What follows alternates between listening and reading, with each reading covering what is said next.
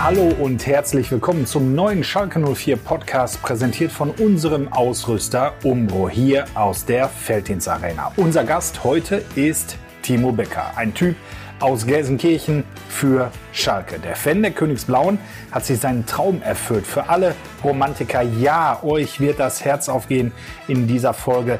Es gibt sie noch, diese Liebesgeschichten. Ein Gelsenkirchener, ein Schalker wird Profi bei den Königsblauen. Der Weg dorthin, der verlief auch irgendwie ein bisschen Schalke-like. Mal einfach, mal beschwerlich, mal Pech gehabt, dann wieder durch harte Arbeit und Glauben an sich selbst das Glück zurück auf seine Seite gezogen. Tränen, Frust, Jubel und Lachen, alles jetzt hier mit Timo Becker. Wir haben es gerade gehört. Schön, dass du da bist. Wir freuen uns sehr. Auf vielfachen Wunsch unserer Podcast-Gemeinde bist du heute unser Gast. Ein weiterer Spieler, der Schalke im Herzen trägt. Ein weiterer Spieler aus der Knappenschmiede. Herzlich willkommen hier. Hallo zusammen. Timo, eine Sache gibt es hier bei uns im Podcast. Der ist sehr speziell, dieser Teil. Du musst dich vorstellen mit einem Lied. Was könnte das für ein Lied sein? Was charakterisiert dich? Mit welchem Lied verbindest du Schalke 04? Was könnte das sein? Ja, bei mir kommt da, glaube ich, nur der Mythos in Frage. Weil immer, wenn ich als kleiner Junge im Stadion war, habe ich bei dem Lied äh, extrem Gänsehaut bekommen. Wie viele andere auch. Dann ich denke ja. Schieß mal los. Kennst du den Mythos vom Schalker Markt? Die Geschichte, die dort begann. Der FC Schalke, nur eine Legende. Eine Liebe, die niemals endet. Oh, oh, oh, Da scheint man dich ja gar nicht, gar nicht bändigen zu können. Gänsehaut. Ja, sehr gut. So ist es.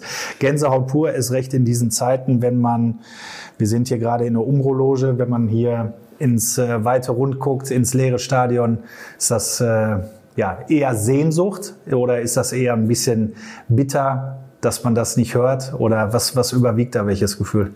Ja, beide Gefühle, würde ich sagen. Also die Sehnsucht nach den Fans ist schon groß und ist halt sehr bitter, dass hier keiner zugelassen wird und dass keine Stimmung aufkommt im Stadion. Du hast dir den Mythos ausgesucht, weil du damit Schalke und die Schalke-Fans verbindest. Was, was bedeutet dir dieses Lied denn? Ist das so der Symbolcharakter für Schalke 04 aus deiner Sicht? Ja, auf jeden Fall. Also Schalke ist ein Mythos für mich und äh, wenn ich so an früher denke, von meinem Vater die Erzählung und sowas, alles mit Bergbau und alles, da ist das für mich einfach eine Eigenschaft, die ist sehr wichtig hier. Jetzt haben wir natürlich ein Musikstück gesucht. Jetzt hast du dir dieses traditionelle Schalke-Lied ausgesucht. Was bist du ansonsten für ein Typ? Hörst du eher Elektro? Hörst du eher Hip-Hop? Ja, ich bin da eher der Hip-Hop-R&B-Typ, so amerikanische Richtlinien würde ich da einschlagen, sage ich mal. Also Deutsch ist jetzt Deutschrap auch ab und zu, aber jetzt mehr Hip-Hop, würde ich sagen. Und mal ein paar Namen zu nennen, also weniger Trettmann, dafür mehr Drake, Usher, Chris Brown, so das sind so die Interpreten, die ich echt gut finde. Was ist da auf der Playlist ganz oben? Wenn du sagst Drake, Usher? Ja, also Chris Brown ist da schon an erster Stelle, aber ich habe jetzt keine Lieblingslieder, weil von dem finde ich echt viele Lieder gut. Und da sind dann einige hintereinander gereiht. Es ist auf jeden Fall schön, dass du gerade gesagt hast, dass du mit Schalke-Liedern aufgewachsen bist. Du hast gesagt, äh, deine Eltern sind große Schalke-Fans. Also kann man bei dir wirklich dieses sprichwörtliche sagen, Schalke wurde in die eigene Wiege gelegt? Ja, bei mir auf jeden Fall. Also seitdem ich denken kann, glaube ich, äh, war Schalke immer ein Thema. Und meine Eltern haben es mir halt auch so vorgelebt. Das heißt, das Kinderzimmer war blau-weiß und an der Wand hingen dann auch die Ebbe Sand und Gerald Asamoah Poster oder wie, wie war das damals bei dir? Auf jeden Fall Poster, ja. Ich weiß nicht mehr von welchen Spielern, weil meine Erinnerungsvermögen gar nicht mehr reicht. Aber ich hatte ein riesengroßes Schalke-Zeichen von meinem ehemaligen Trainer bekommen aus Holz und das hat schon fast die ganze Wand geschmückt. Hattest du denn damals ein Idol, als du noch ein kleiner Junge warst und davon geträumt hast, irgendwann mal hier im Stadion zu spielen? Ja, Idol. Also Bordon war einer meiner heiß begehrten Spieler auf Schalke. Und dann Spieler wie Ebbe Sand und so habe ich jetzt nicht so lange miterlebt. Aber Kevin Korani war auch immer einer, den fand ich irgendwie lustig und gut. Also das sind so welche, an die ich mich gerne erinnere an Schalke Zeiten. Jetzt bist du selbst das Idol zahlreicher Kids. Musst du dich manchmal kneifen, wenn du abends zu Hause sitzt, die Sportschau guckst, das Sportstudio, vielleicht die Highlights irgendwo streamst, vielleicht auch auf Schalke TV und du siehst dich dann selber spielen? Ja, das ist noch ein, immer noch ein ungewohntes Gefühl, finde ich. Auch wenn dann deine Familie anruft und sagt, hey, ich habe dich wieder im Fernsehen gesehen. Ist schön, auf jeden Fall, aber ist halt äh, irgendwie noch ein bisschen wie ein Traum, ja. Du hast gerade dieses Zeichen aus Holz erwähnt. Welcher Trainer hat dir das warum geschenkt? Also das hat eine Geschichte, weil mein alter Trainer damals, Andreas Pick, der ist ähm, Schalke Ultra, dem ich glaube ich auch den kenne und der war schon jahrelang, geht der nach Schalke und alles. Und der hat auch damals, war er mein Trainer und äh, er hat mir den Kontakt zu Schalke hergestellt, weil er hier so viele Leute kannte. Und äh, den habe ich auf jeden Fall viel zu verdanken. Und der hat äh, einfach mal gedacht, so komm, den Junge schenke ich mal ein Holzschild mit Schalke und hat das anfertigen lassen. Ich weiß gar nicht wo, aber hat es mir dann übergeben und äh, hat mich natürlich mega glücklich damit gemacht. Also so eine Art erste Prämie vielleicht? Kann sein, ja, das stimmt. Sehr gut. Was bedeutet dir Schalke? Kann man das aus deiner Sicht irgendwie in Worte fassen? Ich glaube, wenn man hier in der Stadt lebt und hierher kommt, bedeutet Schalke sehr, sehr viel, weil wenn man ehrlich ist, Gelsenkirchen ist jetzt nicht die schönste Stadt, wo man denkt, ah, da komme ich hin, da mache ich Urlaub, da gehe ich da spazieren. Es gibt klar schöne Flecken, die gibt's überall. Aber da ist Gelsenkirchen jetzt, glaube ich, nicht der Spitzenreiter. Wenn man in der Umgebung guckt, wie Düsseldorf, Köln, da hat man den Rhein und alles. Und deswegen hat Schalke, glaube ich, echt eine sehr große Bedeutung hier in Gelsenkirchen. Du lebst gerade eigentlich dein Traum? Und wenn man, wenn man das mal so überlegt, wenn man deine Geschichte, du kommst aus Gelsenkirchen, du, dein Lieblingsverein ist Schalke 04, jetzt schaffst du es endlich in die Profimannschaft zu kommen und dann, sorry mit Verlaub, performen wir in dieser Art. Was, was ist das für ein Gefühl für dich? Ist das ein bisschen so wie Two-Face? Also einerseits total positiv, weil du deinen Traum leben kannst und dann gleichzeitig ein Albtraum, weil irgendwie die Ergebnisse nicht stimmen? Ja, schon wie du es sagst. Also ich sag auch jedes Mal, ich lebe meinen Traum und für mich persönlich läuft Weltklasse. Ich hätte niemals gedacht, dass das so läuft. Und da bin ich auch überglücklich für und für jede Minute. Und dann, wenn man die Ergebnisse sieht, klar, dann macht es einen wieder traurig, weil das hätte, glaube ich, wenn ich da spreche, vielen aus der Seele, niemand gedacht vor ein paar Jahren, dass das mal so mit Schalke passieren wird. Und allein das letzte Jahr war ja auch im Prinzip immer wieder so ein Auf und Ab. Du hast dann gespielt, dann gab es einen Trainerwechsel, dann hast du wieder weniger gespielt, dann gab es einen Trainerwechsel, dann hast du wieder mehr gespielt. Also du hast ja jetzt eigentlich alle positiven und negativen Facetten des Profifußballs ja schon mitgekriegt. Ne? Wie ist das für dich?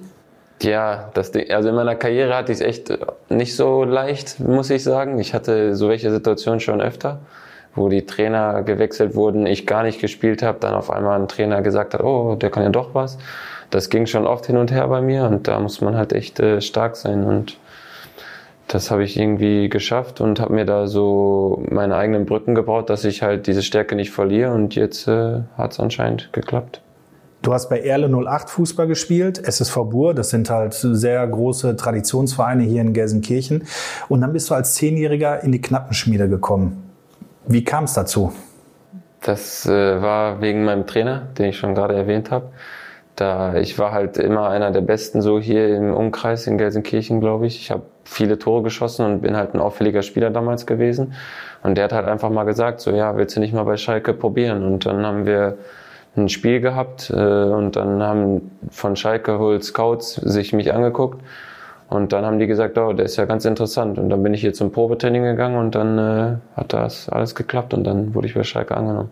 Warum auffällig? Wegen, allein schon wegen deines Körpers, Größe oder wegen Technik? Ja, wegen meiner Technik, denke ich damals. Ich habe halt in der Saison mal über 30 Tore geschossen, glaube ich, und das als Mittelfeldspieler.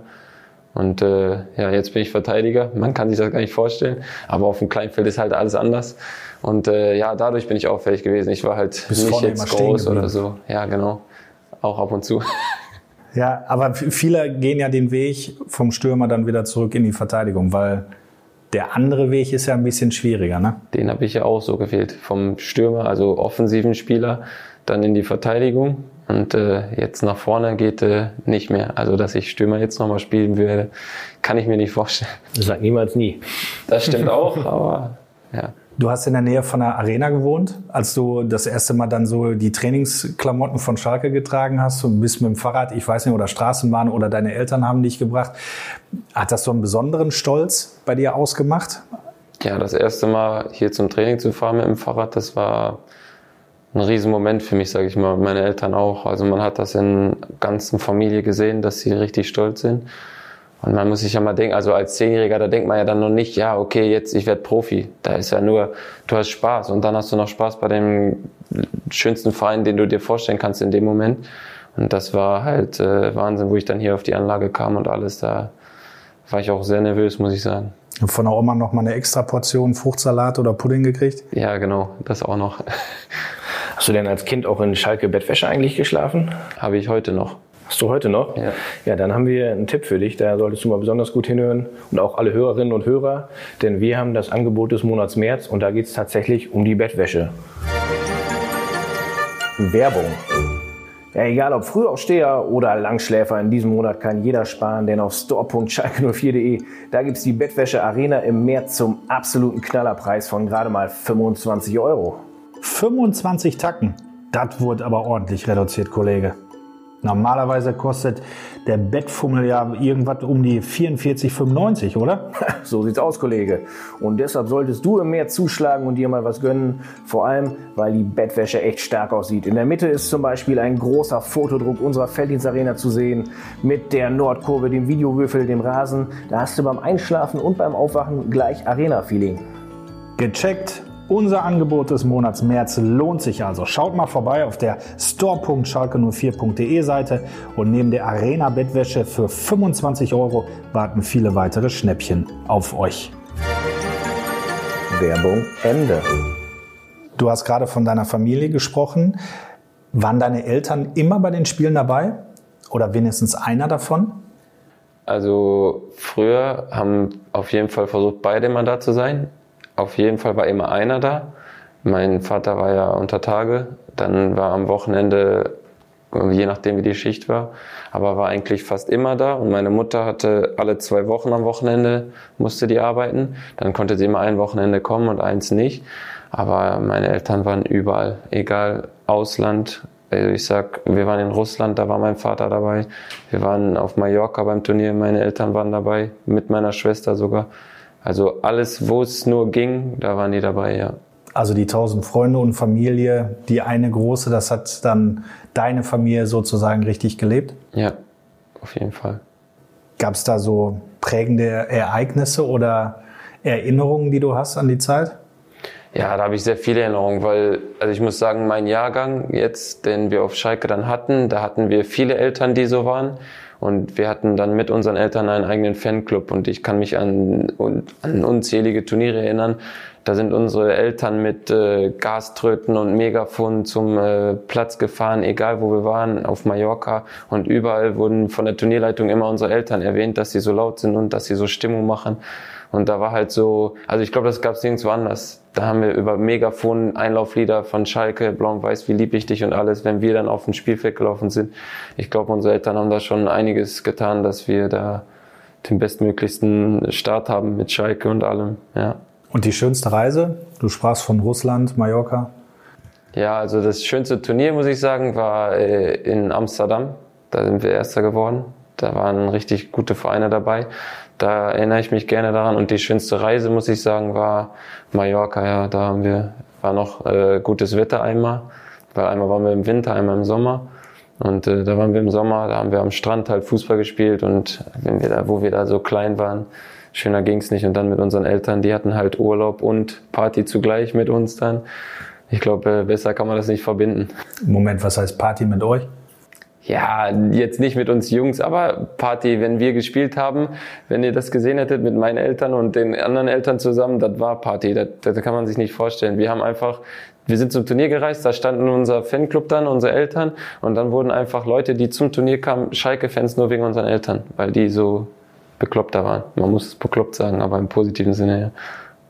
Hast du denn früher auch, als du U10, U11-Spieler warst, dann nach deinem Training hier beim Training der Profis noch zugeschaut, dir vielleicht was abgeschaut? Du hast gerade gesagt, Marcelo Bordon war eins deiner Idole. Ja, auf jeden Fall. Aber da waren wir mit mehreren Jungs, muss ich sagen. Also wir waren echt äh, sehr, sehr eng befreundet damals. Ist ja auch nicht selbstverständlich. Man hat immer ein paar Freunde, klar, aber wir hatten als Gruppe echt eine Riesengruppe, die sehr, sehr eng befreundet war. Und wir waren nach dem Training manchmal bis nach drei Stunden nach dem Training noch hier und wenn wir, sagen mal, um 16 Uhr angefangen haben, dann waren wir um 20 Uhr immer noch hier und haben unsere Eltern im Schalker gesessen, im Charlie. Und wir haben da draußen noch auf dem Kunstrasen gespielt. Und wenn dann die Profis noch trainiert haben, dann äh, haben wir natürlich da auch zugeguckt, ja. Dann nochmal Autogramm gesammelt oder ein Foto geschossen? Ja, das war alles drin auf jeden Fall, ja. Das hing dann auch zu Hause im Kinderzimmer an der Wand wahrscheinlich, ne? Ja, genau. Du sagst gerade, ihr hattet eine super Gemeinschaft, eine super Truppe damals, aber die Mannschaft wurde dann irgendwann gesprengt oder du warst irgendwann nicht mehr ein Teil davon. Du bist zu Rot-Weiß Essen gewechselt. Freiwillig oder musstest du damals gehen? Also das fing an, dass die Mannschaft so gesprengt wurde, weil klar, man muss ja sagen, Schalke ist ja ein großer Verein und da ist die Jugendmannschaft nochmal was anderes wie bei SSV Bur. Da geht es dann natürlich auch um Leistung und irgendwann hat halt dann einer nicht mehr die Leistung gebracht, die dann Schalke für den Moment nötig hielt und dann äh, mussten halt Jungs gehen und dann sind neue Jungs gekommen. Im Fußball geht das halt schnell, dass man sich befreundet, aber so der enge Kern, der war, mit dem ich war, die waren, wir waren sechs Jahre zusammen. Ja, und dann in der 16 hier bei Schalke, dann musste ich gehen, weil halt bei mir die Leistung nicht mehr gereicht hat und dann kam der Schritt nach Essen, ja. Wie bist du dann damals mit dieser Enttäuschung umgegangen? Oder war es eine Enttäuschung oder hast du Essen als neue Chance gesehen? Nee, also zu dem Moment muss ich echt sagen, habe ich gedacht, ich höre auf mit Fußball, weil mir ist eine Welt zusammengebrochen. Meine ganzen Freunde wurden mir genommen, also in der Hinsicht. Mhm. Und äh, ja, also ich habe, glaube ich, zwei Tage lang geweint, meine Eltern mit und ja, war sehr traurig der Moment. Was war denn damals ausschlaggebend dafür, dass das gesagt wurde, der Sprung in den nächsthöheren Jahrgang, der passt nicht mehr? Ja, bei mir war das Glück, äh, als ich aus der U15 kam, da gab es eigentlich, so wie es überall äh, damals galt, äh, nur eine U17. Das hieß dann Jungjahrgang und Altjahrgang. Und bei uns dann in meinem Jahr wurde neu die U16 eingeführt. Und die ist dann in die Westfalenliga reingegangen, in ein Jahr älteren Bereich. Und wir sind dann als ein Jahr jüngere, weil wir Schalke 04 waren, da reingekommen. Und da hatte ich dann noch dieses Jahr. Und davor habe ich, muss ich sagen, fünf Jahre lang war ich immer Stammspieler und habe nie ein Spiel verpasst. Klar, wenn man jünger war, da hat man öfter noch gewechselt und alles, weil ja alle spielen sollten. Aber dann, wo es in Richtung Leistungsbezogenen ging, da habe ich dann halt jedes Spiel gespielt und dann ab der U16 auf einmal ein ganzes Jahr kein Spiel mehr gemacht. Also ich kann es mir selber nicht erklären, aber anscheinend hat der Trainer dann eine andere Ansicht und äh, so ist das ja halt manchmal im Fußball. Und dann habe ich halt ein Jahr nicht gespielt und dann äh, war mir klar, dass ich gehen muss. Dann hat äh, Essen mich angerufen aus dem Nichts und die haben dann gesagt, ja, pass auf, du kannst nächstes Jahr U17 Bundesliga spielen, wenn du zu uns kommst.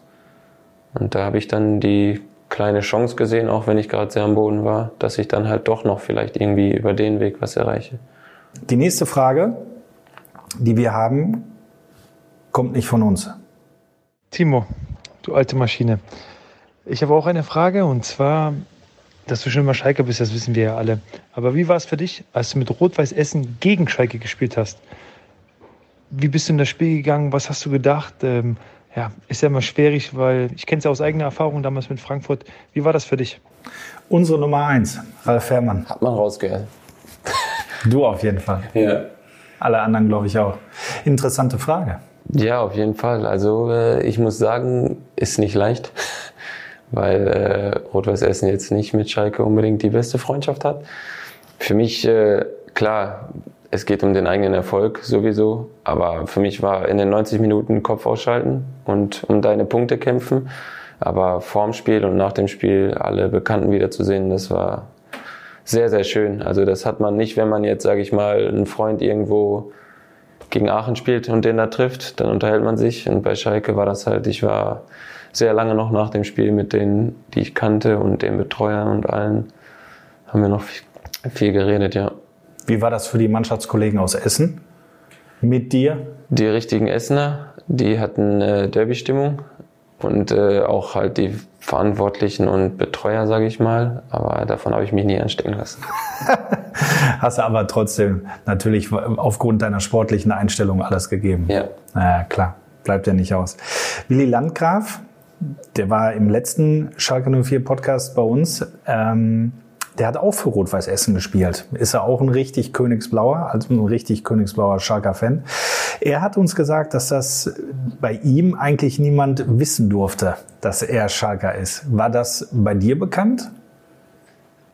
Vereinzelt, sage ich, wissen das. Also in der Mannschaft intern wussten die das, weil ich halt auch öfters dann mal in der Kabine reingekommen bin und mal ein paar Schalke-Lieder gemacht habe aus Spaß. Aber jetzt so in der Fanszene und alles, da war ich komplett ruhig. Also habe nie gesagt, dass ich Schalke bin. Ich denke mal schon, dass sie es wussten, weil ich von Schalke kam. Aber ich hatte jetzt so keine Probleme, aber äh, man darf es nicht so laut sagen in Essen, das stimmt, ja. Vielleicht ist ja auch nicht aufgefallen, dass du immer unterm RWE-Trikot das Schalke-Trikot getragen hast oder so. Na, weiß man ja nicht. Ja, genau. Bei Rot-Weiß Essen hast du dich hervorragend entwickelt. B-Jugend, A-Jugend, Sprung in die erste Mannschaft, war Stammspieler, hast regelmäßig vor rund 10.000 äh, Zuschauern, das muss man ja auch fairerweise sagen. Ne? RWE ist ja ein absoluter Traum von einer, von einer Fangeschichte. Warum hast du dich dann vor knapp zwei Jahren für einen Wechsel zu den Schalkern entschieden? Ja, ich habe halt, äh, wie sich jeder Spieler das so vorstellt, äh, Vorstellungen gehabt, Träume gehabt, klar, dass man halt doch nochmal vielleicht eine Liga höher schafft und alles. Und äh, da hatte ich halt auch ein paar Stationen, wo ich hätte hingehen können. Und dann gab es kleine Probleme mit dem Verein, dass ich halt noch einen Vertrag hatte und alles. Und dann habe ich mich nicht mehr so wohl gefühlt und habe gedacht, so, okay, jetzt muss ein neuer Schritt her ich möchte nochmal irgendwo neu angreifen, damit ich mit komplett neuen Emotionen reingehen kann in eine Saison. Und dann habe ich mich halt entschieden, äh, zu wechseln von Essen. Dass es dann Schalke wurde, das ist dann halt äh, noch ein größerer Traum, den man hätte jetzt vorher nicht vorhersehen können. Okay, ich dachte, es gab vielleicht ein Angebot von Schalke und du hast dich dann entschlossen, sondern das kam dann erst im Nachhinein, nachdem du dich entschlossen hast, den nächsten Schritt zu gehen? Oder ja. wie war das zeitlich? Das war, ich habe in Essen gesagt, äh, ich möchte nicht noch eine Saison. Es ging auch darum, dass ich äh, verlängern soll und alles, aber zu dem Zeitpunkt in Essen war äh, in der Chefetage ein Wechsel vorgesehen und ich kannte den Neuen nicht, der kam und es hat sich nie einer mit mir unterhalten. Und der Neue, der dann kam, der auch schon bekannt war, hat sich auch nicht unterhalten und dann habe ich halt so gedacht, ja, das ist nicht das, was ich mir vorstelle und habe dann gesagt, ja, dann möchte ich nicht in die nächste Saison gehen. Und dann war ich vereinslos und äh, das auch eine lange Zeit. Aber ist das nicht krass? Also ich meine, wo holst du dir den Mut denn her? Ja, ich glaube, das war, wenn ich jetzt so ehrlich bin, nicht der Mut, sondern eher ich habe also ich habe gewusst, ich schaffe auf jeden Fall in der Regionalliga zu bleiben, sage ich mal. Und äh, ich wollte aber eigentlich höher. Aber äh, für mich war klar in Essen, dass äh, ab dem Zeitpunkt, wie das alles passiert ist und so, für mich ist Ende. Und ich habe halt gedacht, äh, ich finde schneller einen Verein. Und dann habe ich aber erstmal gemerkt, äh, wie schwer es sein kann. Und dann wurde Schalke, und ich glaube, das ist ein ganz guter Moment, um unsere Instagram-Fragen zu stellen. Denn wir haben unsere Fans wieder gebeten, Fragen an dich zu formulieren. Und da ist massig was reingekommen. Und die erste, die passt jetzt perfekt. Denn Steffen möchte wissen, wie haben deine Freunde reagiert, als klar war, dass du aus Essen zurück zu Schalke kommst? Ja, also meine Freunde, die waren happy. Mhm. Die fanden, also man muss ehrlich sein, das Stadion in Essen und alles, das ist schon auf Top-Niveau und äh, die fanden es da auch schön, wenn man da mal ein Spiel zu gucken war von mir. Aber es ist nicht das gleiche wie hier. Und äh, die waren natürlich, äh, haben gesagt, boah, Schalke, geil, dann gibt's halt natürlich welche, die noch vom früher meine Anziehsachen haben. Zum Beispiel, wenn ich dir mal ein T-Shirt geschenkt habe, die ich früher in der Jugend gehabt habe. Da haben sie gesagt, ja, jetzt kann ich die endlich mal wieder anziehen hier und damit durch Gelsenkirchen laufen und sowas. Das war auf jeden Fall schon äh, ein großer Teil, der gesagt hat, ja, endlich bist du wieder zurück. Jona fragt, mit welchem ehemaligen Mitspieler würdest du gerne noch einmal zusammenspielen? Ja, wenn es dann so wäre, wäre es dann Bodon. Das wäre schon top, wenn der mal neben mir da spielen würde. Und ein ehemaliger vielleicht, mit dem du noch selbst zusammengespielt hast, irgendein guter Kumpel oder irgendein anderer, als du mal oben bei den Profis mittrainiert hast?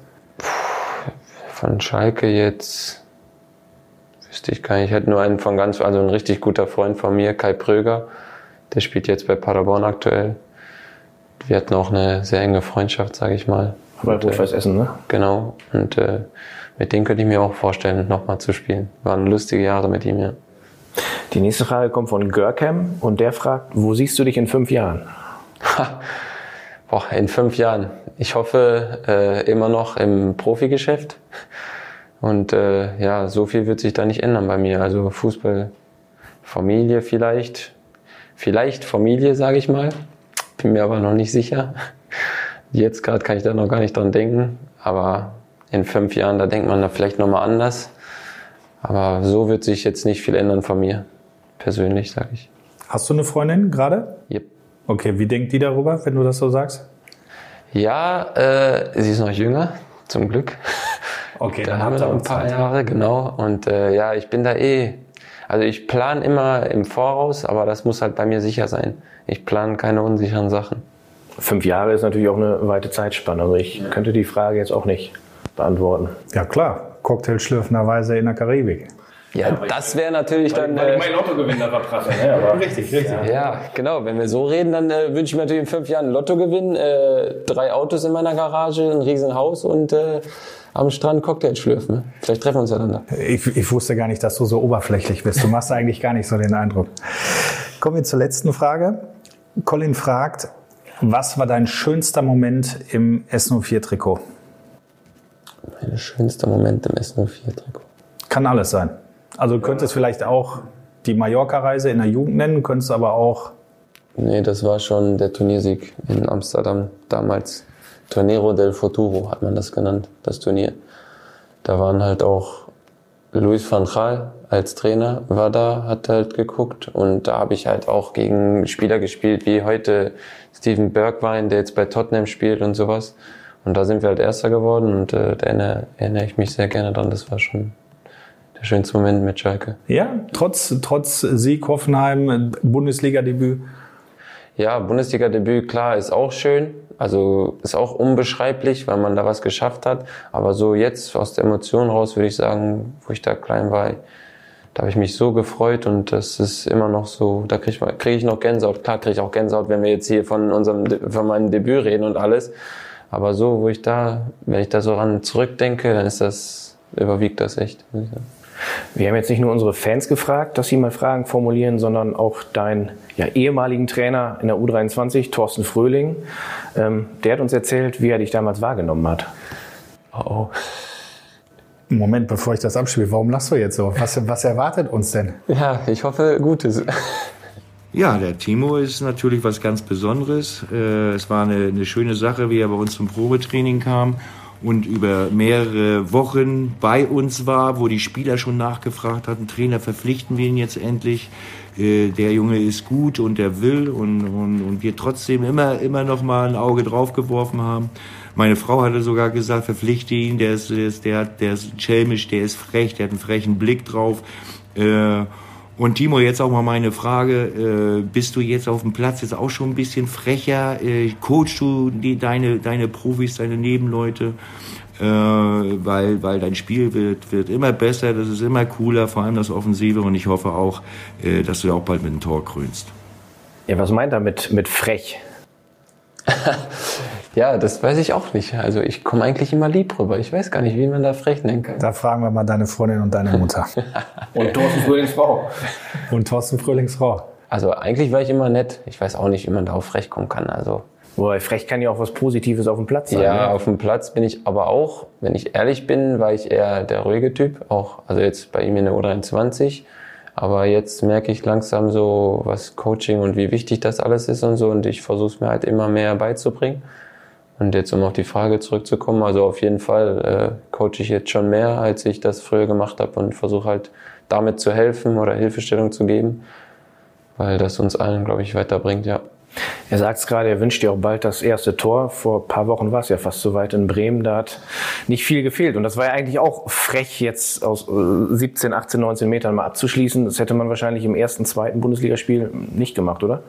Nee, also äh, jetzt so, wenn ich meine letzten Spiele betrachte, am Anfang, da hat jeder mir auch gesagt, so, ja, trau dir doch mal was zu. Und mein Vater, der hält mir schon, seitdem ich zwei bin, vor, ja, du musst auch mal alleine machen und schießen, die anderen machen das doch auch. Und dann sage ich immer, ja, das ist leichter gesagt als getan, weil man will ja erstmal reinkommen, keine Fehler machen. Man denkt so, man muss halt äh, sich gut präsentieren und alles. Und äh, ja, und jetzt so mit der Zeit, man kriegt Selbstbewusstsein und alles und äh, da macht man dann halt doch mehr. Und jetzt, wenn man so die letzten Spiele, auch Wolfsburg, ich war öfter, glaube ich, vorne, als ich hinten war in dem Spiel. Und da merke ich halt auch jetzt so langsam, okay, da geht was und ich äh, kann das echt gut und so langsam entwickle ich da Selbstbewusstsein. Und ich hoffe natürlich auch, dass jetzt mal demnächst die Bude herkommt. Ja, du spielst jetzt regelmäßig in der Bundesliga bei den Profis. Hältst du trotzdem noch den Kontakt zu deiner alten Truppe und auch zu, zu Thorsten Fröhling? Ja, mit äh, meinem Trainer aus U23 habe ich auf jeden Fall viel Kontakt. Also jetzt, äh, man schreibt sich jetzt seltener, sage ich, aber man sieht sich ja hier am Gelände, wenn man miteinander trainiert, wenn die neben Platz sind und sowas alles. Und mit den Jungs auf jeden Fall. Also mit den Jungs, da treffen wir uns auch oft gerne. Jetzt klar, mit Corona ist halt alles ein bisschen schwer. Aber so gut es geht, äh, hält man da den Kontakt. Und mit dem Trainer, da habe ich auch auf jeden Fall ständigen Kontakt. Hast du eigentlich damals darauf spekuliert, dich durch gute Leistungen in der U23 für einen Profikader zu empfehlen? Man kommt mit der Intention hier hin, dass das der Fall sein kann, weil man oft gesehen hat, dass bei U23, wenn mal oben einer verletzt ist, man hochkommt. Aber um ehrlich zu sein, habe ich äh, die U23 mehr als äh, Sprungbrett gesehen, weil das sind junge Mannschaften, die wollen Fußball spielen. Ich bin auch ein Typ, der Fußball spielen will. Da kann man sich halt dann auch gut präsentieren in der Liga. Und dann sehen dich vielleicht Scouts und das war mein Hintergedanke. Und dann kommt natürlich im weitesten Sinne auch der Hintergedanke, dass man denkt, ja okay, was passiert, wenn mal da oben einer verletzt ist? Kann es sein, dass du da hochkommst? Kann es sein, dass du mittrainierst? Klar, mit dem Szenario geht man auch raus und äh, bei mir ist es ja dann noch so gekommen. Es gibt nicht nur Leute hier im Verein, die sich darüber freuen, dass du in der Profiabteilung gelandet bist. Ist natürlich ein Spaß jetzt. Ne? Ist alles ein bisschen mit einem suffisanten Unterton. Ja, ja, Timo. Erst bettelst du so lange um Vertrag für die U23, dann geben wir dir einen Vertrag und dann verschwindest du einfach zu den Profis. Darüber freuen wir uns natürlich äh, und gib weiter Gas. Weiß Bescheid, ne? Ja. Aber daran sieht man auch, Thorsten Fröhling, super Typ und du hast ein sehr gutes Verhältnis zu ihm, ne? Ja, ist ein klasse Trainer. Also ich kann nichts anderes sagen äh, menschlich auf einer super Ebene ähm, zu jedem Spieler. Und äh, deswegen, glaube ich, hat das auch so gut begonnen. Also eigentlich wurde ich, glaube ich, angenommen, weil ich beim ersten Mannschaftsabend äh, positiv aufgefallen bin, wo ich einfach eingeladen wurde als Probespieler, ist auch nicht oft so, aber die, ich habe mich mit den Jungs verstanden und die haben gesagt, weißt du was, komm auch dazu. Das macht man ja immer vor der Saison, haben die UNO 23, also macht der Thorsten gerne, dass man sich dann einmal zusammensetzt mit allem Mann, Familie und so, dass man sich kennenlernt. Und da durfte ich schon als Probespieler hinkommen und da war, glaube ich, das Eis dann gebrochen schon. Wann ist das Eis denn bei den Profis gebrochen, als du das erste Mal in die Kabine kamst? Wie hast du dich denn da vorgestellt? Hi, ich bin der Timo. Hast du ihm die Hand gegeben? Oder? Ja, also klar habe ich ihm die Hand gegeben und Hallo gesagt, aber ich glaube, da war ich so schüchtern. Ich habe äh, manchmal, da müssen wir uns ja echt früh vom Training treffen, sage ich mal, so bis zu einer Stunde. Und dann habe ich eine Stunde in der Kabine auf meinem Platz gesessen und einfach nur in der Gegend rumgeguckt und habe keinen angesprochen, bin nirgendwo hingelaufen, außer zur Toilette. Das war schon echt äh, in der Zeit schlimm für mich, weil ich so schüchtern war. Aber das wird dann auch schnell warm, weil man Leute dann auch hatte, die mit mir in der U23 gespielt haben, wie Fabian Reese damals oder Steven Skripski. Und ähm, die haben dich dann halt so als Verbindungstypen dann reingebracht in die Mannschaft und dann wurde es immer leichter, ja. Die hast du dann auch nach dem Weg auf die Toilette gefragt? Ja, genau. Der ist nicht so leicht in der Kabine. Bloß nicht, bloß nicht auffallen. Hattest du eigentlich einen Plan B? Also wenn das, wenn das jetzt nicht geklappt hätte? Ja, also bevor ich überhaupt äh, in den, äh, sage ich mal, Profifußball bezahlten Fußball reingekommen bin, dann habe ich natürlich meine Eltern auch Druck gemacht. Ausbildung soll ich machen. Ich muss mich da äh, erkundigen und das ich habe es versucht. Ich habe äh, geguckt nach Praktikas, habe ich gemacht. Ähm, ich habe auch äh, dann beim Verein selber in Essen gefragt, ob die mir eine Ausbildung besorgen können. Nebenbei mit dem Fußball hat alles nicht so hingehauen. Und äh, aber als ich dann gemerkt habe, Essen okay mit dem Fußball so, ich sehe mich in einer guten Lage, dass ich damit äh, zumindest jetzt für die nächsten Jahre erstmal gutes Geld verdiene dass ich halt jetzt nicht äh, auf eine Ausbildung angewiesen bin in dem Moment. Da habe ich dann halt gedacht, okay, dann ziehe ich jetzt den Fußball durch. Aber sonst Plan B wäre halt äh, eine Ausbildung gewesen, die ich dann mir hätte suchen müssen, ja. Wir haben kurz dein Bundesliga-Debüt angerissen. Es gab eine Situation kurz davor, da hast du zu einem Mannschaftskollegen gesagt, dass du eigentlich gar nicht so wirklich daran, daran glaubst. Und dieser Kollege hat uns eine liebe Großbotschaft gesendet und dir damit schöne Grüße ausgerichtet. Hey Timo, hier ist Fabi. Ich wurde gefragt, ob ich eine Anekdote von unseren gemeinsamen Erlebnissen erzählen kann. Und da habe ich natürlich an eine ganz besondere gedacht. Und ich glaube, da warst du die ersten Male im Kader bei den Profis. Und ähm, da waren wir aufwärmen während des Spiels und wurden vom Trainer zurückgerufen. Und da wurde gerade ähm, der Bäcker von Union Berlin eingewechselt. Und wir sind zur Auswechselbank zurückgegangen und dachten, wir kommen nicht wieder rein. Und da meintest du zu mir, ja Fabi, immerhin ein Becker, der es in die Bundesliga geschafft hat. Und ähm, ja, drei Minuten später, glaube ich, kannst dich ganz genau daran erinnern, wurdest du eingewechselt, hast dein Bundesliga-Debüt gegeben. Und dann habe ich doch zu dir gesagt, ja, jetzt sind es schon zwei. Ähm, Glückwunsch, mein Freund. Und ich denke, du hast dir es sehr verdient, hast einen sehr, sehr stabilen Weg gemacht. Und ähm, freut mich sehr, auch in der schweren Zeit, das äh, mit dir zu erleben. Und ähm, ja, jetzt am Ende raus sollte ich dir doch eine Frage stellen und da äh, frage ich dich doch mal ganz klassisch, ähm, ob du denn schon Pläne für den Sommer hast und ob du dich schon ein bisschen freust, mich wieder längere Zeit am Stück zu sehen. Also Glück auf, mein Freund, und wir hören uns. Zu geil. Ja, gehen wir mal chronologisch durch von Fabian Reese die, die Geschichte. Wir haben nachgeschaut. Äh, Nochmal 29. November 2019 gegen Union Berlin. Geraldo Becker, also der Berliner, ist in der 70. eingewechselt worden. Du dann in der Nachspielzeit. Äh, stand 2 zu 1 für uns. Suat Serda hatte gerade äh, das Tor geschossen und vor 60.000 Fans kommst du dann hier rein. Ähm, was ist das für ein Gefühl? Kannst du dich nur daran erinnern oder warst du da so im Tunnel, dass, dass dir diese Augenblicke fehlen? Nee, ich kann mich an alles zu 1000 Prozent erinnern, weil wir uns die ganze Zeit aufgewärmt haben und ich die ganze Zeit mit ihm geredet habe. Und damals war das so, man war im Kader und das war schon, das war schon, als ob man alles, äh, also für den Moment erreicht hat. Ich konnte mir nichts Besseres vorstellen, als da mich gerade warm zu laufen. Und da denkt man noch gar nicht, ja, du kommst jetzt rein oder so, weil äh, wir hatten auch einen fitten Kader es waren halt auch Spieler da, wo man hätte sagen können, ja, okay, den wechsle ich jetzt eher ein als mich. Was natürlich auch verständlich ist, weil ich aus der zweiten Mannschaft damals noch kam und noch jetzt kein Bestandteil richtig der Profis war. Und äh, da habe ich mich mit dem beim Aufwärmen unterhalten und dann habe ich den auf einmal auf dem Trikot gesehen, da steht Becker. Und dann ist mir direkt in meinen Kopf geschaut. Ich so, ja, dann hat es wenigstens einen Bäcker geschafft in der Bundesliga und habe dann mit ihm gelacht und alles. Und dann war es wirklich. Dann sind wir auf die Bank gegangen, weil äh, ab der 90. da setzen wir uns dann alle hin, weil falls man dann eingewechselt wird, ist man eh warm. Und dann setzen wir uns hin beide und beide noch in Anziehsachen, weil es noch ein bisschen kalt war. Und dann sagt der Trainer auf einmal, ja, mach dich fertig. Und ich guck mich um und sagt so, wie ich. Und dann musste ich mich fertig machen. Und dann, äh, ja, das war echt äh, sehr witzig in dem Moment weil Fabian da das genau gesagt hat und dann hat er auch ex wirklich gesagt, ja, jetzt sind dann schon zwei Bäcker in der Bundesliga. Ja, das war echt ein wunderschöner Moment, muss ich sagen. Ihr beide kennt euch noch aus der Knappenschmiede damals? Habt ihr zusammen gespielt? Zusammengespielt nicht, aber wir kennen uns aus der Jugendzeit, weil ich äh, auf der Schule hier, Bergerfeld, mit ihm zusammen war und er damals dann bei Schalke gespielt hat und ich schon bei Essen. Aber wir hatten halt äh, unzählige äh, Vormittagstrainings, die man dann in der Schule da hat haben wir miteinander gemacht und äh, in der Schulzeit hatten wir echt eine lustige Phase. Ja. Ihr habt ja hier so knapp verpasst. Ne? Als er gekommen ist, bist du zu Essen gegangen, glaube ich. Ne? Ja, genau. Er kam in der U17 und da bin ich dann halt von Schalke gegangen. Aber dann durch die Schule hat man ihn halt kennengelernt. Was macht eure Freundschaft so aus? Also wenn man das jetzt hört, dann hört sich das nicht an wie ein Mannschaftskamerad, mit dem man ein halbes Jahr mal nicht gesprochen hat, sondern eher jemand, der regelmäßig mit dir Kontakt hat, ne?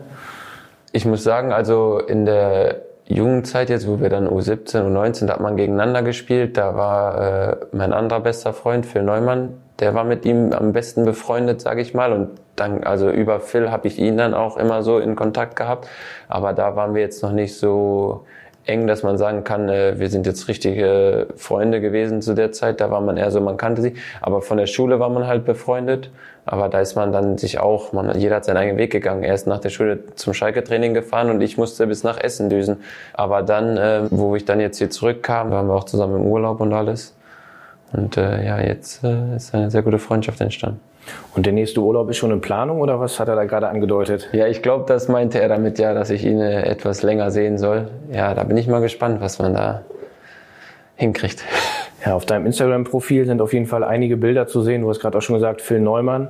Äh, Phil Neumann, Fabi Rese, du, das ist so eine ganz gute Kombo, die, glaube ich, weiß, wo man, wo man hinfahren muss, ne? Ja, also wir wissen schon, äh, was Urlaub bedeutet. Mehr Details wollte ich jetzt nicht erzählen. Warum nicht? Ja, es äh, bleibt geheim. Bleibt geheim. Wenn drei Jungs alleine unterwegs sind, Strand, Meer, Cocktailbar. Cocktailbar, oh, kann mir da schon einiges vorstellen. Hat aus eurer damaligen Truppe noch jemand den Sprung in den Profifußball geschafft? Also verfolgst du die Wege früherer Mitspieler? Ja, ich habe aktuell ein Lukas Böder, der hat äh, damals bei Leverkusen einen Profivertrag unterschrieben, ist mittlerweile beim Hallischen FC, war aber zwischenzeitlich auch bei Paderborn in der Aufstiegssaison und hat da eine große Rolle gespielt. Dann halt Phil Neumann, der jetzt dann bei Kiel ist. Und äh, dann Osan Aydon, aber der war in der Türkei bei Besiktas. Dann ist er zu den Profiverein gegangen, aber war da mehr in der zweiten Mannschaft, glaube ich. Aber sonst hat äh, wirklich keiner geschafft. Du machst einen relativ coolen, ruhigen, gesettelten Eindruck. Ist das, ist das so dein Charakter? Also bist du der bodenständige Timo aus Buhr oder bist du da mittlerweile der Mann mit drei Autos, der Profifußball auf Schalke spielt? Nee, also bin eigentlich so das, ich finde das immer blöd, wenn man über sich selber sagt, ja, man ist bodenständig und so, weil das sagt jeder. Jeder würde sagen, ja, ich bin bodenständig, ich bin nicht arrogant, aber das kommt ja, wie man bei den anderen ankommt. Aber so würde ich mich schon als bodenständigen Menschen bezeichnen, aufgrund auch der Erziehung meiner Eltern, glaube ich. Da, wo man herkommt, so ist man auch, finde ich. Und das sieht man bei allen Menschen. Man, ich finde, wenn man mit, sich mit jemandem unterhält, dann merkt man, woher er kommt. Und wenn man das halt heraushört, dann weiß man halt Bescheid. Und wenn man mit mir mal gesprochen hat, ich glaube, dann wird keiner sagen, boah, das ist dieser arrogante Schnösel, der wirklich diese drei Autos fährt. Aber das bin ich nicht. Also müsste ich diese Frage dann auch eher dann deinen Kumpels und deiner Mutter stellen. Also, oder anders formuliert, wie oft hat dich deine Mutter schon in den Hintern getreten und gesagt, Timo, jetzt bleib mal ein bisschen hier locker und äh, sei mal nicht so frech? Ja, also frech war ich früher in der Schule, das stimmt. Da habe ich auch einige Verwarnungen bekommen, aber jetzt äh, sowas mit Arroganz anfällt oder sowas, da sagen meine Eltern, äh, also klar, die haben mich dann schon im Schach. Ich wohne ja auch noch zu Hause, ist mein Vorteil. Aber so, man darf sich auch mal was gönnen im Leben. Da wissen meine Eltern auch Bescheid. Aber so würde ich jetzt nicht sagen, dass jemand über mich sagen kann, ich bin arrogant. Hast du denn auch Pflichten im Haushalt oder wohnst du da wirklich klassisch im Hotel Mama? Klassische Hotel Mama. Also Wäsche waschen kann ich nicht. Und äh, den ganzen anderen, ja doch, mein Bett mache ich ab und zu. Also muss ich beziehen. Aber oh. wenn das, ja, das Problem ist, dann kommt meine Mutter rein, sagt, ja, bezieh mal dein Bett. Ich sage, ja, mache ich. Und dann mache ich es nicht. Und dann ist es gemacht, wenn ich wiederkomme. Also so viel mache ich jetzt nicht, das stimmt schon. Ja, fünf Minuten dummstellen erspart manchmal eine Stunde Arbeit, ne? So sieht's aus. Man muss auch manchmal clever sein. Dass man denkt vielleicht, dass man, also meine Mutter denkt vielleicht, ja, der macht das schon, aber man muss clever sein, damit man das gemacht bekommt. Ah, clever sein, ja, ja. Ähm, wirst du eigentlich mittlerweile auf der Straße erkannt? Ich sag mal, hier in Bur, ja. Und woanders jetzt nicht so weniger. Ich glaube auch manche wissen noch nicht genau, wenn sie mich sehen, ob ich es dann bin oder nicht. Aber jetzt hier im Bur, so die kleinen Jungs, die sich mit Fußball befassen und alles, die schon. Und ich kenne halt äh, sehr, sehr viele Leute im Bur. Und wenn ich dann durch die Stadt gehe, dann ist das nicht erkennen, sondern dann ist das, man kannte sich auch vorher schon, aber ist halt unter einem anderen Aspekt jetzt, ja. Wie reagieren die kleinen Jungs? Hallo Herr Becker, können Sie mir mal ein Autogramm geben erst auf meinen Unterarm? Oft sehr schüchtern erst, aber so war ich auch früher, wenn ich ehrlich bin, wo ich klein war und äh, damals hier am Berger See, wenn ich als kleiner Fünfter rumgelaufen bin und dann sind die Schalker da auslaufen gegangen damals. Da war ich auch schüchtern, da hätte ich niemals jemanden angesprochen. Aber jetzt, so man merkt, die Jungs, die sind dann erst schüchtern und dann im Nachhinein, wenn sie sich dann nochmal sehen, dann fragen sie doch so, ja, können wir ein Foto machen oder können wir oder fragen mich über irgendwas, was FIFA jetzt gestern noch, war ich spazieren am Bergersee, da hat mich einer gefragt, ob ich denn FIFA spiele und ob ich schon meine Karte da habe und alles. Ja, ist manchmal ganz lustig mit denen. Mit dem Club TV haben wir ein Interview des Monats mit dir gemacht. Da waren wir am Ehrenmal. Das ist so einer deiner Lieblingsplätze in Gelsenkirchen. Es ist Corona, Cafés sind zu, Kinos sind zu. Du sagst gerade, wenn du in Bur unterwegs bist, was habe ich mir darunter vorzustellen? Wie verbringst du deine Freizeit? Ja, jetzt gerade ist meine Freizeit echt beschränkt. Ich glaube, ist wie bei jedem. Äh, dann kam noch das Wetter dazu. Es war ja sehr kalt und regnerisch und da, wo noch nicht der Schnee lag, da wollte man jetzt nicht unbedingt raus. Als dann der Schnee kam, da war dann halt äh, schon schön hier, wenn man dann durch die Landschaften läuft. Ich bin jetzt nicht der Spaziergänger, aber wegen Corona habe ich mich echt äh, überwunden und gehe jetzt doch öfter spazieren, muss ich sagen. Und mache es dann auch gerne. Und jetzt, wenn das schöne Wetter kommt, dann geht man halt raus. Man kann jetzt zum Beispiel am Berger See, man sieht viele Leute, man denkt halt wieder einigermaßen, es ist normal. Aber so an sich ist ja nichts normal. Du sagst es gerade, Berger See ist ja auch ein schöner Ort, um Sport zu machen. Und vielleicht ist dazu passend unsere nächste Frage von jemandem, den wir gerade schon mal gehört haben. Und ich habe noch eine weitere Frage an dich. Du bist ja ein sehr, sehr physischer Spieler und ähm, gewinnst dadurch ja sehr, sehr viele Zweikämpfe. Deswegen habe ich einfach mal eine Frage. Was sind deine zwei, drei Lieblingsübungen im Kraftraum, beziehungsweise deine zwei, drei Übungen, die dich am meisten nach vorne gebracht haben? Ach ja. Was meint er wohl damit? Ja, ich. äh, Also ich habe schon zu Hendrik gesagt, also diese Frage von Ralle impliziert entweder die totale Wahrheit oder ist totale Verarsche. Also unterm Strich, entweder bist du jeden Tag im Kraftraum oder nie. Eher nie. Also ich sehe jetzt auch, wenn ich mich selber betrachten würde, nicht aus wie der klassische Pumper. Da bin ich auch gar nicht der Typ für. Ich bin eher so ein schlachsiger Typ, würde ich jetzt von mir behaupten. Und im Kraftraum sieht man mich jetzt nicht so oft, außer bei uns in der kleinen Halle, weil wir da Fußballtennis spielen. Da bin ich schon echt äh, gut. Aber jetzt so was Krafttraining angeht, äh, da schleift mich der Ralle eher mit, sage ich mal so. Und äh, ja, eine Übung, die mich vorangebracht hat, habe ich jetzt nicht so wirklich, weil ich da nicht so gerne meine Zeit verbringe. Aber jetzt so mit Ralle und so unserem Power-Workout, äh, Klimmzüge, Liegestütze und Dips, da äh, versuche ich mich gerade ranzutasten. Ja, der legt die Messlatte wahrscheinlich recht hoch, ne? Wenn man so seinen Körper sieht. Wenn man ihn anguckt und mich anguckt, da ist die Messlatte äh, sehr hochgelegt, ja, das stimmt. Sind wir wieder beim Thema, vielleicht, wo siehst du dich in fünf Jahren? Ne? genau. Du hast vorhin erzählt, deine Eltern und viele deiner Freunde sind auch Schalke-Fans. Bekommst du nach den Spielen eigentlich Feedback, wenn du zu Hause bist, dass dann das ganze Spiel nochmal durchgesprochen wird am, am Küchentisch? Bei mir zu Hause, glaube ich, äh, ja, klar, vom Papa, der ein bisschen mehr Ahnung hat vom Fußball, jetzt kriege ich schon Feedbacks, auch positiv, negativ, was hätte besser sein können, was hätte ich da noch machen können. Von Freunden, die mir dann schreiben, so, ja, was war los? Äh, das ist dann mehr im allgemeinen Sinne, aber da antworte ich manchmal schon gar nicht mehr drauf, weil direkt nach dem Spiel das dann halt äh, in der Phase, in der wir jetzt gerade sind, nicht so toll ist.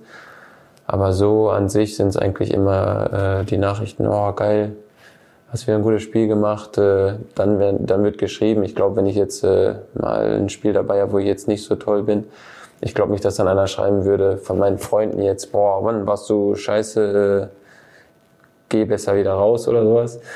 Aber äh, so an sich, Feedback, ja, auf jeden Fall kriegen wir ab und zu. Ja, dann hoffen wir, alle, die wir hier zusammensitzen, dass da viel weiteres positives Feedback kommt. Ja, hoffe ich auch. Ich gebe mein Bestes, dass es so bleibt, ja. Zum Abschluss haben wir noch unsere 04 Begriffe. Möchten dich bitten, einmal so spontan zu antworten, was dir dazu einfällt. Der erste Begriff ist Rückennummer. Warum die 31? Ehrlich gesagt, die wurde mir zugeteilt und äh, deswegen habe ich die hier bekommen, ja. Also da ist jetzt keine Bedeutung mit. Welche würdest du dir aussuchen, wenn alle frei wären? Und warum? Ich hatte die 44 in meinem Kopf, weil das meine erste Nummer war, die ich jemals im Fußball zugeteilt bekommen habe, damals in Essen dann. Und äh, die gefällt mir und äh, auch aufgrund von Lewis Hamilton, der hat auch mit einer Verbindung. Und der ist auch ein sehr erfolgreicher Athlet, sage ich mal. Und äh, da ist die 44 hatte ein bisschen mehr Bedeutung, würde ich sagen, in der Hinsicht. Okay. Zweiter Begriff, Glücksbringer. Glücksbringer. Hm. So einen wirklichen Glücksbringer habe ich jetzt nicht. In, wenn ich jetzt so einen Stofftee oder so nehmen würde, habe ich jetzt keinen Glücksbringer oder irgendwas, was ich immer bei mir trage. Kette, Ring, Tuch. Habe ich nichts, nee.